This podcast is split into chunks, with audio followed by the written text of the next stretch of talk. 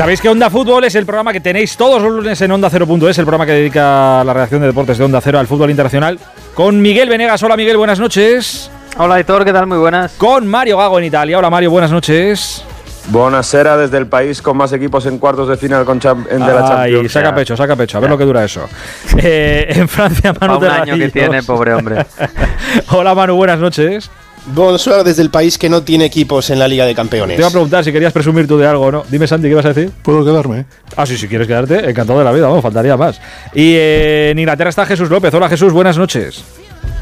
Buenas noches. Eh, oye, lo primero que quería hacer era preguntarle a Mario eh, ¿cómo se ha quedado la ciudad de Nápoles? Quiero decir, si tengo un billete para ir este fin de semana a pasar allí un par de días, ¿merece todavía la pena o está arrasada directamente después de lo de esta noche? De la guerrilla que ha habido entre, sobre todo los ultras de el Eintracht Frankfurt y la policía. 600 ultras del Eintracht que a pesar de no tener entrada, porque se había, lo hemos hablado ya aquí y durante toda la semana, a pesar de que estaba prohibida la venta a aficionados alemanes, se han presentado en la capital de la campaña, han tenido un corteo por el centro de la ciudad, en, el que haya estado en Nápoles, por el Nungomare, en, en esa calle que va todo alrededor del centro, y a partir de ahí se ha desatado la, la, violencia, primero con la policía y luego con ultras del Nápoles, que han visto que estaban destrozando su ciudad, que estaban quemando coches, se han puesto totalmente de negro, se han puesto casco de moto y se han ido a, enfrentarse y a crear una guerrilla urbana tremenda. No ha parado ahí la cosa, ha habido hasta 800 policías que han eh, intentado de alguna manera separar y, sobre todo aislar a los ultras alemanes que después del partido algunos ultras del Napoli han ido otra vez al Hotel Continental, que es donde están recluidos estos ultras alemanes, y han tirado petardos, bombas carta, se han encontrado entre medias cócteles Molotov. Hay una foto que había una pistola también. Eh, en fin, ahora la preocupación es máxima. Se, está, se va a intentar que durante la noche y a primera de la mañana estos alemanes que, están en, Nápoles llevarles a Salerno, a Roma, para que no pase nada mañana. Y mañana el prefecto también de, Nápoles dará una rueda de prensa para que explique eh, verdaderamente lo sucedido. Pero han destrozado buena parte de la ciudad, sin duda. Eh, los seguidores de la derecha, ya por donde van, van dejando. Bueno, creo que el único sitio donde creo que no se montó Claro, porque llenaron el Camp Nou, al final parece que estaban en casa, pero creo que en Barcelona cuando fueron creo que no, no pasó nada en las calles, quiero recordar. Pero en Francia, en, Francia también han liado, ¿eh? Pasaron por Marsella. tampoco pasó nada, ¿eh? En, Marsella, eh, no. pasaron por Marsella en la fase de grupos de la Liga de Campeones hubo también incidentes, hubo bengalas en el estadio, saludos nazis y si no recuerdo mal hubo una quincena de detenidos y algún que otro herido en enfrentamientos también con, con aficionados del Marsella. Eh, en fin, unos seguras, pues nada, eh, apuntémoslo. Peligrosos los hinchas de, del Eintracht de, Frankfurt y así han dejado así han dejado Nápoles. A ver, es que hoy esta semana en todos los países hay, algún lío por cerrar. Contado ya lo de lo de Italia, lo de esta noche. Jesús quería preguntarte eh, en cómo es que no sé si ha vuelto ya a presentar algún programa Gary Lineker después de su redención de todo lo que le pasó con la BBC. Si ha vuelto ya o si está por volver. No ha vuelto ya porque no le ha tocado, pero vamos, la recogida de cable de la BBC fue inmediata el, mismo lunes por la mañana. Ya estaban eh, deshaciendo el camino andado y, anunciando que volvía Garelini, que era su puesto. Lo que pasa es que su programa es el sábado, así que volverá el sábado es el famoso Match of the Day, que volverá a tener a Alan Shearer, a los comentaristas, las entrevistas, hasta el título que se lo quitaron este fin de semana y la musiquita. O sea que eh, será otro de gran audiencia, ¿eh? porque el anterior, que duró 20 minutos y era el peor Match of the Day, fue el más visto de los últimos meses, así que esperemos que este incluso lo supere. Ya eh, duró, duró esto dos días, eh, duró. recogieron cable y ya está otra vez. Una pregunta, me da, me da la sensación que eh, este asunto se va a ser eh, un boomerang para, para los directivos más altos de la, de la BBC. Yo creo que eh, puede acabar con Sharp y con Tom Davis, me da la impresión, ¿no? O que puede comprometer mucho su, su situación, porque digamos que el pueblo ya no se ha puesto totalmente del lado de, de Gary Lineker. Pero todo el mundo, bueno, todo el mundo, menos, los Tories y el Daily Mail. sobre todo el director general, que, fue eh, eh, tuvo un par de entrevistas muy duras hechas desde la propia BBC por eh, empleados de la BBC, ya sabes estas cosas british como son, y es el que está más en la línea de fuego, sinceramente, el, director general, como dices, Santi, porque se han querido vender imparcialidad y exactamente han mostrado todo lo contrario. con lo cual a partir de ahora veremos. Desde luego, Gary Nicker sale impoluto, ¿eh? Sí, sí, claro. Eh, muchísimo por bueno, tanto, pero vamos, y tanto. Eh, de la recogida de cable de la, de la BBC. Recuerdo, el, creo que es el director general Richard Sharp, este le dio un préstamo a Boris Johnson. Sí, eh, estas cosas, es decir, que esas imparcialidades son, digamos, las que se hacen entre colegas. entre colegas ricos. Sí, sí, entre colegas con, con, con pasta, sí, sí. ¿Eh? Y luego acaba ahí como, como jefazo de la BBC. Tal cual. Eh, pues una, las puertas giratorias eh, que se llaman. La imparcialidad. La imparcialidad. sí, sí. Y en, y en Francia, Manu, esto fíjate que ya es a, años vista, pero es el verano que, que, viene. No sé si quedaban 500 días o 490 y tantos días para los Juegos de, Olímpicos de de, París. Eh, y está viendo, creo, en Francia muchísimas críticas por el precio de las entradas ya.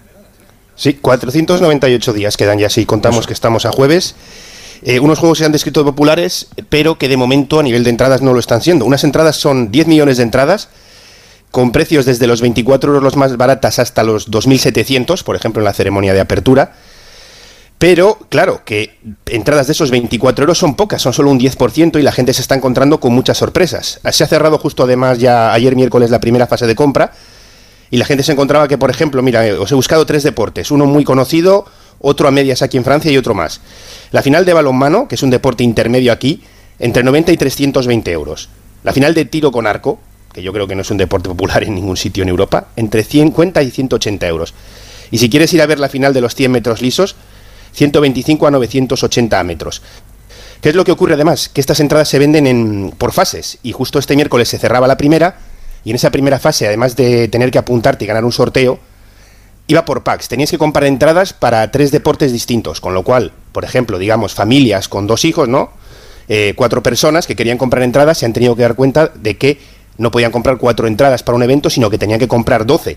Entonces hay gente que se ha encontrado con eh, que de repente para ver algo de skate tenían que pagar 120 euros, eh, pruebas de clasificación de atletismo que parten a 24 euros, esas entradas se han ido muy rápido, se encontraban con entradas de 90 a 170 euros, y luego cuando se habla del siguiente bloque de venta, que es ya entradas individuales, lo que tú quieras, lo que se temen es que queden ya solo entradas, eh, digamos, de categoría eh, B o A, las, las, dos más caras, con lo cual, pues eso, para ver un deporte, entre comillas, minoritario, pues tengas que irte a los 80, 90, 100 euros para una fase preliminar. Es una...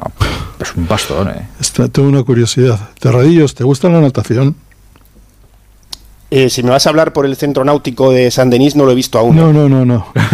no, es, por las, es por las entradas. Eh, si puedes hacerte con unas entradas para todas las pruebas de, natación del probablemente el deportista francés que va a ser la estrella de los Juegos Olímpicos y no solamente eh, como francés, sino como estrella, va a, ser un, va a ser un chico francés de 20 años que se llama Léon Marchand, que me da la impresión de que va a atacar seis o siete medallas de oro. Va a ser intentar ser Phelps. Mira, mira, cómo, está, mira cómo están los precios para, para deportes así minoritarios. Imagínate para donde Francia va, francés es Aviso, porque dentro de una semana se van a celebrar los campeonatos universitarios de natación. Él está en la Universidad de Arizona State, tiene 20 años, le entrena el entrenador de Michael Phelps y está arrasando a todos los americanos en todas las pruebas. Y tengo la impresión que de, entre 5 y 7 medallas ya sabemos que eh, cuando el, artista de unos Juegos Olímpicos es nacional, eso se multiplica, digamos, el fervor se multiplica por 100. Así que si tienes oportunidad de ver cuáles son las pruebas de natación y, y, qué, y cuál es el precio de las entradas, vete a por ellas y me avisas, ¿eh? a ver si, me puedo comprar alguna. Si vendes, Manu, tu casa de, Francia, la de tus padres de España y la del pueblo, yo creo que a lo mejor una o dos consigues. Pero igual, igual todavía no se sabe, pero estad atentos al nombre de León Marchand. No, no, estaremos Fue hace ya mm, entradas, ¿eh? campeón de Europa, creo que fue hace, perdón, de Europa, de Francia hace tres años ya me parece. y, campeón del mundo el año pasado, estuvo a punto de batir el récord del mundo de Michael Phelps. Es una auténtica fiera en todo. Manu, trinca, trinca las entradas. No vaya.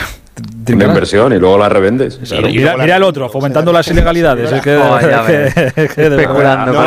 que la natación tiene parte que son de las baratas, de 24 euros y luego va, va subiendo hasta. Creo que las más caras eh, estarán por encima de los 200 en las finales. Si estaba por, si estaba, Pero por 24 horas, euros podemos ver. Viendo los precios que los que están, si estaban ahora por 24, yo creo que igual eh, el que pone los precios no se ha dado cuenta de que tiene eh, un figura francés que en la natación. Mejor lo que quieras, acaba de ser la portada del equipo Muchos, muchos días. Iba no, no, la portada del suplemento de los Juegos Olímpicos será Marchand. Pues mira, me la apunto. Te lo diré, pero es que sé que en estas cosas no, no fallas, con lo cual. Eh, Miguel, quería preguntarte a ti por lo que se está hablando, de lo que se está hablando muchos días está, eh, ahora en, en Alemania. Eh, la edad de, de, los jugadores. Yo, a mí, que siga pasando esto hoy en día aquí en Europa, pero bueno, el caso de Mukoko, jugador del Dortmund, nacido en Camerún, y que podía tener 22 en lugar de 18. Bueno, esto, claro, ha salido, ha salido varias veces en los últimos años. Eh, la última vez me parece que, que, lo ha sido un periódico inglés de, de, de dudosa reputación. Y, y, ha pasado siempre, porque claro, es un chico que ha nacido en Camerún, que en las categorías inferiores del Dortmund ha sido una bestialidad, sus números eh, están muy por encima de todos los que han pasado por esa cantera y han pasado unos jugadores, por ejemplo, Marco Royce ha pasado por allí y, y, de hecho, bueno, eh, tuvieron que esperar a que cumpliera 16 años para que pudiera de debutar legalmente la Bundesliga, ¿no? Porque ya estaba preparado y debutó la semana que, cumplió 16 años. Entonces, claro, siendo tan precoz y, y, bueno, siendo un jugador que es bajito y no parece que vaya a, a ser a, a crecer más, pues desde el principio se ha pensado que, este chico hay mucho prejuicio con África. Eh, antes es verdad que pasaba mucho, ahora ya no, ahora ya es, es, más complicado que pase, pero siempre se ha dicho que bueno que se ha mentido con su edad. Eh, su padre, que es el que lo trajo de allí, siempre ha dicho que, que él ha aportado siempre pruebas y que no hay ninguna duda absolutamente, sino el club y la Bundesliga ya lo habrían investigado, de que este chico tiene 18 años. Eh, la edad justa de, de, de, de, cuatro años más, que ahora tendría 22 años, ¿Mm? Eh, es verdad que ha salido siempre ese, esa cifra y no sé por qué, yo, yo creo que ya lo he visto como tres veces y siempre es esa cifra de cuatro años más de los que dice que tienen. Bueno, eh, hasta ahora no ha habido absolutamente ninguna prueba y la Bundesliga no, nunca, nunca ha, ha dicho que tenga ninguna duda de la edad de Moukoko de hecho, de lo que se tiene duda es de si se ha parado su progresión, si no, si va a seguir en el Dortmund, si no va a renovar y se va a marchar. Pero de la edad en, en la Bundesliga nunca han tenido ninguna duda. Bueno, eh, como no hay ninguna duda ni ninguna prueba, ni siquiera la Bundesliga lo ha investigado o tiene ninguna duda sobre el asunto, pues eh, oye, quedará de momento en, en, especulación y ya está. Estaba yo pensando el otro día que estaba viendo el partido del, del Bayern de Múnich y me estaba preguntando no sé con quién lo estaba viendo y me estaba y decía, joder, si estos, eh, mira, Chupomotín, no me, no me gusta, no sé. Digo, bueno, algún delantero habrá, bueno, habrá en la Bundesliga por ahí. Eh, que el, próximo verano el Bayern vaya por él y, se lo lleve. Eh, ¿hay, ¿Hay alguno que puedan poner en su radar ya? No, no, pero porque en Alemania no hay no hay nueves. No te, acordarás del mundial, que el mundial el 9, digamos revelación de la selección alemana fue Fulrug, un, el delantero del Werder Bremen, un jugador ya relativamente veterano. No, hay un problema bastante importante en la en general en la Bundesliga. Eh, y sobre todo en, el, en, en, los jugadores alemanes. No hay nueves, el 9 ahora mismo del Dortmund es Aler, que están intentando eh, recuperar su forma después de haber pasado por el cáncer, el 9 eh, del Dortmund es Werner, que no es un 9, del Dortmund, perdón, del Leipzig. No hay, eh, lo van a tener que buscar fuera. Eh, de hecho, han renovado por un año más a Chopomotín, que ya es veterano y tampoco pasa por ser un 9 de garantías. Y de hecho, Nagelsmann desde el principio de temporada no quería jugar con 9. Casi casi le han obligado a jugar con Chopomotín. Pero es que yo no sé si es ya una pretensión de Nagelsmann o es que no encuentran un sustituto de garantías, porque a Sadio Mané también le querían poner ahí y, tampoco ha acabado de funcionar. ¿Ves? Pues... Voy a dar un nombre que además lo habéis hablado antes cuando estabais hablando del Real Madrid. Dusan Blaovic tiene muchas papeletas de que salga en la Juventus este verano. Y, no porque no lo esté haciendo tan bien en, esta temporada o porque está, ya está teniendo lesiones, sino porque la Juventus, si no se mete en Europa la próxima temporada y no tiene pinta, porque ahora tiene una sección de 15 puntos que, bueno, incluso se podría revisar, pero todavía tiene una pendiente respecto a los pagos en negro que hicieron en la temporada del COVID, que además hay declaraciones y pruebas importantes de jugadores como Dybala, por tanto iba a haber una sanción bueno, pues con esos problemas la Juventus va a tener que vender gente porque la masa salarial que tiene es muy grande. Y Dusan Blaovic tiene mucha pinta que es uno de los jugadores prescindibles para el nuevo proyecto de la Juventus y por características me cuadraría bastante en el Bayern. ¿eh? Sí, a mí también. Fíjate que se ha hablado en la prensa alemana de, Harry Kane, que ya creo que tiene ya 30 años. Y, lo que ha dicho Libercan ha sido, ha sido que ellos no pueden, no se plantean pagar 120 millones por un jugador de 30 años. Con lo cual lo ha descartado directamente y eso es lo que se estaba especulando. Pero ya te digo, ¿eh? son tirar, pegar tiros a, ver qué sale por ahí. Algo hará, yo estoy convencido que algo hará el Bayern de Múnich este, este verano. Lo que no sé es que, pero bueno, de momento queda mucha temporada por delante y tienen eh, la Bundesliga por disputar, la, eh, la Champions todavía por, por pelear. Pueden ganar el triplete todavía. Sí, sí, por supuesto. O lo puede ganar algún equipo italiano. El Inter, el Inter es el que puede ganar el triplete solo, pero los va a tener complicado con el Napoli. bueno, el, 18 el puntos ya no puede ganar la Liga, Mario. sí, matemáticamente. Bueno, matemáticamente todo es posible. y yo también. Un colapso entero a todos, a todos los jugadores, al entrenador, a, todo, a, todo Nápoles. Irse de fiesta. Sí, sí, exacto. Eh, queridos, os escucho el próximo lunes en Onda 0.es en Onda Fútbol y si no, el próximo miércoles en este ratito que nos guardamos siempre. Os mando un abrazo muy grande a todos, eh, cuidaos mucho. Abrazo fuerte. Abrazo, grande. Ánimo al Inter por la liga. ¿El qué, que me decías, Manu? Que abrazo y todos con el Niza mañana, que es el que nos queda. adiós, adiós, Manu. Claro, por tener algún representante francés, claro, es el, es el que les queda. Estamos